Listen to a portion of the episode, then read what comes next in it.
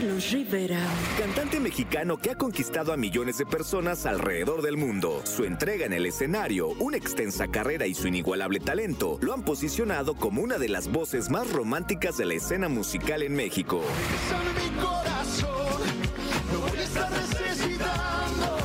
Carlos Rivera estuvo en esta cabina, es por eso que hoy lo recordamos. Y a veces quiero huir desesperado, cansado de evitar decepcionarlos, de ser el que da.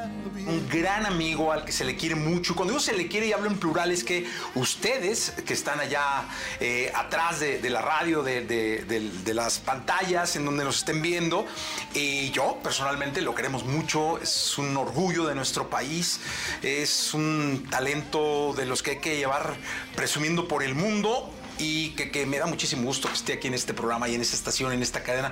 Carlos Rivera, ¿cómo estás? Querido Jesse, feliz, feliz de, verte, de tener siempre algo por compartir. Como tú lo dices, el cariño es obviamente mutuo y re- recíproco, es además de, muchos años.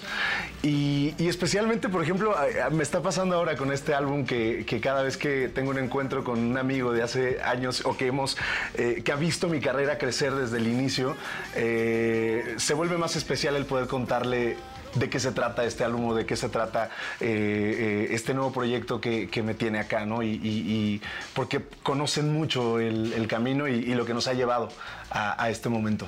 Oye, cada que te veo en redes sociales, eh, cada que reposteas alguna información que subo, me da mucho orgullo. Y yo no puedo dejar de empezar esta charla eh, con una pregunta que me viene a la cabeza porque siempre digo, ¿qué sentirá? ¿Qué se siente ser el artista número uno de este país? Uy, no sé, no sé si lo soy. No, sí, te digo, o sea, y no tengo ni el más mínimo compromiso, ni lo sabes, o sea, No, es- gracias, es, sí. porque has trabajado muchísimo, porque hay un gran equipo detrás de ti, porque tienes muchos años luchando, eh, porque lo has construido a base de lágrimas, de mucho esfuerzo, de mucho sudor, de mucha preparación, muchísima preparación y de un gran compromiso contigo, con tu gente y con tu carrera. Así que las bases están de lo que estoy diciendo. Muchas gracias. Pues mira, creo que principalmente lo que, lo que he intentado en mi carrera, digo, siempre y de- desde muy niño soñaba con, con eso, ¿no? Y convertirte como el, número uno de la radio y el número uno de ventas y eh, llenar auditorios, llenar estadios y todo esto. Y de repente en el camino me fui encontrando con, con cosas que, que- son todavía más profundas y más especiales, como el hecho de, de poder hacerle sentir a la gente, ¿no? Como que esa parte no estaba en el radar hasta que me tocó vivirlas. Cuando saqué el disco de El, El No Existe, eh, había canciones ahí que empezaron a llegarme historias muy fuertes de lo que esas canciones le significaban, ¿no? Hay, hay una canción que me gusta contar la anécdota porque eh, se llama Si te vas. Es una canción que nunca, nunca fue sencillo, nunca sonó en la radio, nunca estuvo en las plataformas, o sea, como, como un, le llaman hoy el, el- el- el, eh, ¿cómo se llama? Como el focus track, ¿no? Eh, era una canción que es más, yo la puse en la número creo que 11, o sea, la última del disco, eh, porque pensé que nadie me la iba a entender. Sin embargo, era, era mi sincerándome de ese momento, ¿no? Una canción que además yo venía de justo de esos años en los que picaba piedra y picaba piedra y picaba piedra y nomás no encontraba que, que avanzara mi vida. Llevaba ya años, o sea, te hablo de que yo creo por lo menos unos seis años de que yo había salido de la academia eh, y en lugar de ver, de sentir que crecía, sentía que iba yo un poco para atrás, ¿no? Y que cada vez más lejos eh, se, se- se veía la meta. Eh, me desahogo con esa canción. Es como si, si necesitara que alguien me lo dijera y como nadie me lo dijo, yo me lo dije a mí mismo y me lo escribí. Y se terminó convirtiendo en la canción como que más conectó de todas. O sea, a lo largo de los años, eh, de ese disco es la canción que más eh, conecta con la gente en los conciertos. Eh, te digo, si te vas. Ahí empiezo a recibir historias de gente que me decía, me recuerdo una, una señora que en un meet and greet mm, llegó y me abrazó y, y se puso a llorar y me dijo, "Eh, vine hasta aquí solo para darte las gracias porque mi hija, que va a pasar ahora, eh, tenía una depresión de que no había nada que la sacara de su cuarto. Y de repente, de, por casualidad, escuchó tu canción y la escuchó y la escuchó y la escuchó. Dice, y hoy está aquí y hoy eh, tuvo ganas de salir y tuvo ganas de venir a un concierto gracias a esa canción. ahí yo verdaderamente descubrí, eh, como te digo, el verdadero sentido de mi existencia, ¿sabes? Así de profundo y así de, real. Eh, que era poder hacer canciones que le sirvieran de algo a las personas. Porque además al primero que le sirvieron fueron a mí, ¿no? Y, y este disco entonces llega en ese punto. Es como decir, ahora ya no solo voy a meter una canción que sea de ese tipo, ¿no? Hice La Luna del Cielo, por ejemplo, en el Guerra, que se le escribía a mi abuela y que entonces en- hoy también es un imprescindible de mis conciertos, eh, a pesar de que tampoco nunca fue sencillo. Y, luego la que sí fue sencillo y que, te vas a sorprender, la que era esa canción, digamos, escondida en el álbum era que lo nuestro se quede nuestro, de- del disco de Yo Creo, y mira todo lo que pasó. Entonces, es como decir, ok, hoy en lugar de solo meter una o dos, voy a hacer un álbum entero de canciones que son tremendamente emocionales y tremendamente eh, especiales para mí porque las escribí en, contextos y en momentos que marcaron mi vida, ya sea antes, porque de hecho me fui 20 años atrás a la canción que le hago a mi mamá eh, cuando iba en la prepa y no tenía dinero para comprarle un regalo y mi regalo es esa canción en el festival de la escuela. Y 20 años me tardé en grabarla, pero justo cuando decido que el álbum se llama Sincerando me digo, Aquí, aquí es donde tiene que venir esta canción. Luego, eh, Siempre estaré aquí, la escribí hace 19. Esa es justo el momento en el que yo me despido de mi familia para, para venirme, a, venirme a la academia. Eh, y, esa a mí me, conmueve mucho porque eh, me recuerda mucho especialmente a, mi papá, que es quien me trae y quien me viene a dejar aquí a México, este, y, que es, es, una canción que yo le dedico a mi familia, ¿no? porque habla del tremendo dolor de dejar tu casa eh, atrás, para, pero también la enorme alegría de venir a cumplir tus sueños, ¿no?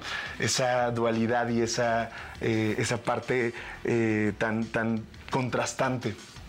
Luego hay una más que es Alguien me espera en Madrid, que es yo creo que la canción más eh, peculiar del álbum, porque nuestra colaboración, por ejemplo, es Karim León y Eden Muñoz, haciendo wow. esta canción, te lo prometo y al público que les va a encantar. Es una cosa eh, muy especial que tiene guiños de flamenco, pero tiene guiños de regional mexicano, pero es una canción pop y, y, y es una canción que escribí recién regresado de España, eh, cuando ya empezaba yo a conquistar aquel país, pero que todavía en México sentía que no terminaba de conquistarlo del todo, ¿no? Y entonces había cierta frustración y cierta espinita que, que me acuerdo mucho que decía, es que creo que allá me esperan más que aquí, ¿no? Y allá tengo más oportunidades que aquí. Eh, y entonces en ese momento, en ese contexto, la escribo eh, y, luego, bueno, obviamente todo cambia, gracias a Dios hoy eh, México pues es, es algo increíble todo lo que ha pasado. Y, eh, pero bueno, por eso hoy sincerándome, cuento lo que yo viví en aquel momento y en aquel contexto. Luego ya llega sincerándome la canción. Esto es eh, un momento, o sea, comparado con Si te vas, que, que, que, fue la primera canción que te puse como ejemplo de, del disco del No Existe, eh, que la escribo en 2009, mucho antes de Rey León, mucho antes de, de empezar realmente a ver que algo avanzaba. Ahora es al revés, ahora es todo eso que tanto soñé llegando y todas esas cosas buenas que deseaba eh, las estaba tocando y las estaba viviendo, pero también por el otro lado estaban las cosas malas, ¿no? Y, son de esos, es como, como comparar cuando tú estás súper feliz, ¿no? Y vas caminando en un lugar feliz, un cielo precioso, un lugar increíble, pero de repente te empiezan a aventar piedras, ¿no? Porque también eh, empieza la parte no tan buena, ¿no? Y, y yo no estaba acostumbrado a esa parte, ¿no? Yo no estaba acostumbrado a la parte mediática en la que eh, se te inventan chismes y se, y se, dicen cosas y se creen cosas. Y lo peor de todo es que la gente se las cree. Este, fíjate que tengo una frase que me gusta mucho que digo que hoy la gente se cree todas las, las mentiras y cuestiona todas las verdades. Entonces, es así. O sea, hoy tú dices una verdad y no, no creo. Ay, claro que no, eso. No, y, y se creen que tienen la verdad absoluta y dices algo, y dicen una mentira, y todo el mundo, claro, con razón, y se la, pero mira, se la, se la, ahora sí que se la comen toda, nunca mejor dicho. Y este, entonces en ese punto, eh, tú que me conoces, pues casi, casi desde adolescente, eh, yo siempre he sido muy sensible y, queriendo o no, te llegan a, lastimar.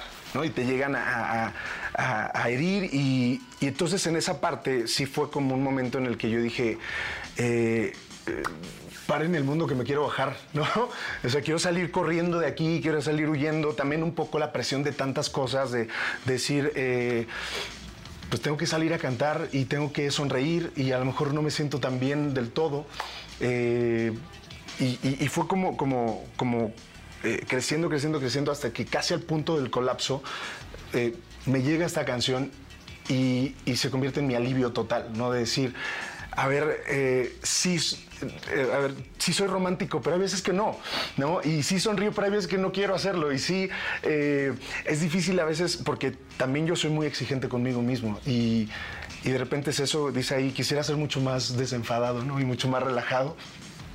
Pero, pues no es fácil si, si me he enseñado que siempre debo ser el mejor, ¿no? Y es ahí donde viene esta parte donde hay que tener un equilibrio en todo. Eh, sí está bien querer luchar por, tus sueños y, mejor aún alcanzarlos, pero, pero no perder nunca esta parte eh, esencial que es la familia, que son los amigos, que es tu pareja y, que es el tiempo para ti mismo. Entonces como que a partir de ahí cambió mucho mi vida y cambiaron muchas cosas, eh, que por eso cuando me toca grabar la canción en esa famosa toma 7 que, lanzamos, pues se me vienen todos esos sentimientos encima y, se, se, convierte en un momento único que viví en el estudio y que por eso lo quisimos compartir, porque eh, mientras hoy todo mundo lo único que, queremos compartir es la parte buena de la vida, la parte bonita, eh, yo me sincero y por eso yo voy sincerándome y yo te comparto mi parte a lo mejor no tan bonita, no tan eh, arreglada y tan, tan adornada ven lo que digo, o sea, chequen la pasión con la que se pone ante ustedes para platicar de sus canciones, de su música, de su obra. Y es que yo soy convencido que, una gran estrella no está hecha a base de likes, ni está hecha a base de shares, ni está hecha a base de fake news.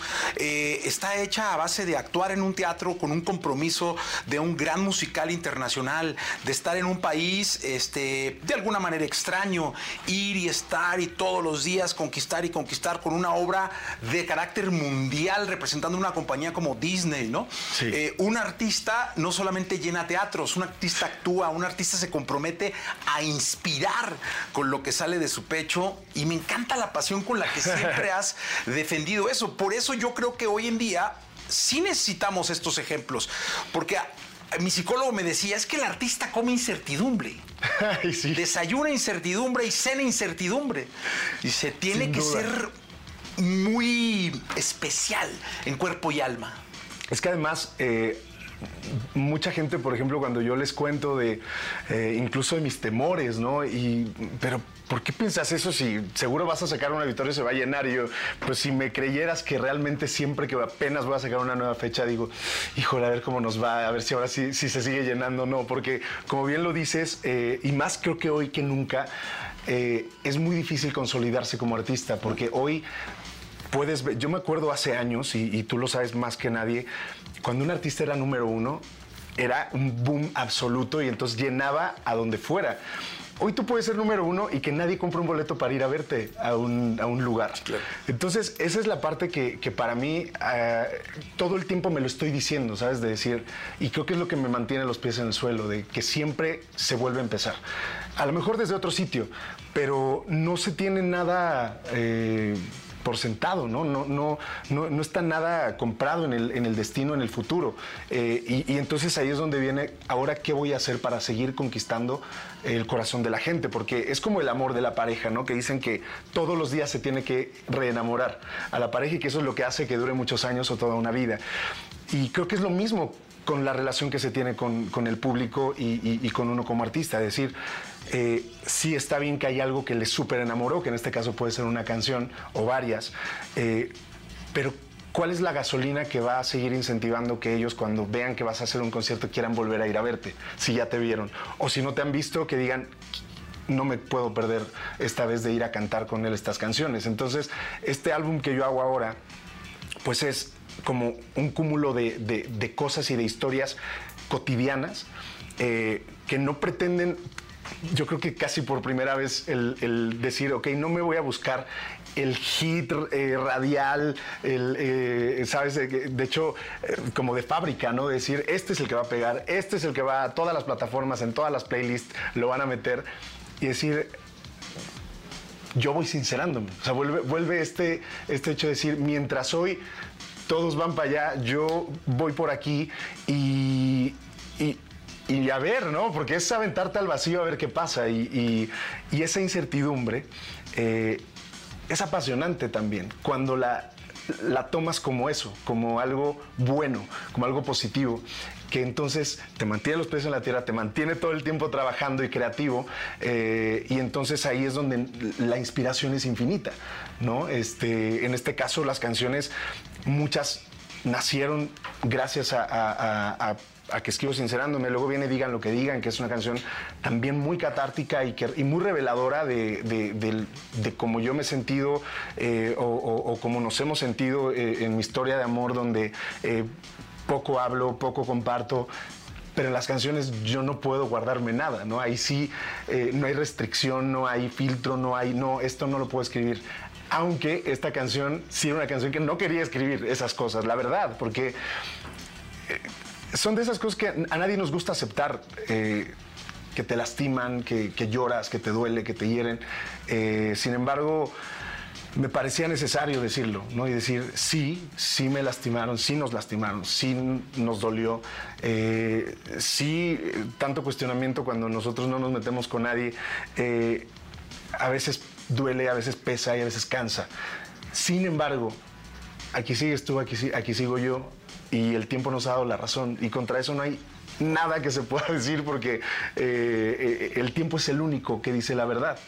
Eh, y esa es la, la- la maravilla de la música que nos permite, y especialmente a los que tenemos la fortuna de- del don de escribirlo y de, de desahogarlo por medio de una letra y una, y una canción, el hecho de, de- de que todo lo que jamás contestaría en, en- en una eh, pregunta, ¿no? Este, en, en la prensa así directa, eh, lo puedo decir por medio de una canción. Y, y dijeran en España y me quedo tan a gusto. Yo soy un convencido que no hay acto pues más bendito de reciprocidad del público para el artista que el pagar un boleto para un show, Sin duda. el gastar algo tuyo por un show o que pagar por un CD, que es muy distinto ir y buscar y encontrar y oler y tener físicamente y haber pagado por, por lo que tanto se trabajó en inspiración y en, y en música de su estrella favorita, de su artista favorito. Tú sacas este material en CD que me encantó y además ahora, alguna vez lo platicamos que era tu primer auditorio nacional, ahora cuatro auditorios nacionales. Este, eso es una conexión con el público maravilloso. Sí, eh, esa es la parte más eh, espectacular eh, y, que, que siempre me sorprendo de, de- hasta dónde ha llegado mi música y a cuántas personas, a personas ha contagiado eh, los temas que, he hecho. Y como tú lo dices, del, primer auditorio ahora, no ha pasado demasiado tiempo y además sumando la pandemia, pues mucho, o quitando la pandemia, mucho menos, se recorta a realmente muy pocos años efectivos. eh, en los que hicimos 13 auditorios con las dos giras pasadas, más la Arena, Ciudad de México, ¿no? Este, en 360, que, que- que también pocos lo hacen. Y ahora eh, estos cuatro auditorios suman 17 auditorios. Eh, y, a mí, o sea, todavía me, me, me- me parece increíble, pero por otro lado lo, lo- ya lo disfruto un montón, ¿no? Decir, qué padre lo que hemos logrado, qué padre eh, que hoy tenemos esa posibilidad, porque me acuerdo, como bien dices, de ese primer auditorio que decía, imagínate, y yo pasaba por ahí, ¿no? Y imagínate, tiene que haber 10 mil personas que quieran pagar y que quieran salir de su casa ese día para venir a verte. 10 mil. Es muchísimo, ¿no? Y de repente fue 10 mil y luego 20 y luego 3, así hasta que hoy, o sea, de repente solo en un fin de semana, eh, de jueves a domingo, son 40 mil consecutivos, exacto, que, que no es tan, No. bueno, no es nada fácil. Y, y creo que, eh, según nos decían en el Auditorio Nacional, o sea, somos contados eh, que, los que lo hemos hecho así. y eso me, me hace sentir muy afortunado y también con mucha responsabilidad, porque siempre quiero seguir ofreciendo el mejor espectáculo posible, el mejor disco posible y, y ser el mejor artista posible también para, para la gente. Y lo que me, me, me, mantiene muy orgulloso y muy contento es que sé que nunca dejas de prepararte para hacerlo. Es decir, sé que vives en una constante preocupación por ser gran artista, porque cada canción tenga todo. Y eso de verdad hoy en día se respeta y se festeja demasiado. Pues es que hay, hay esa responsabilidad, ¿sabes? Y, y, creo que también viene mucho de, de, de, dónde vengo y de cómo me preparé desde muy chavo buscando eh, oportunidades y me di cuenta que la única manera de realmente conseguirlas era estando preparado y estando listo para cuando llegaran.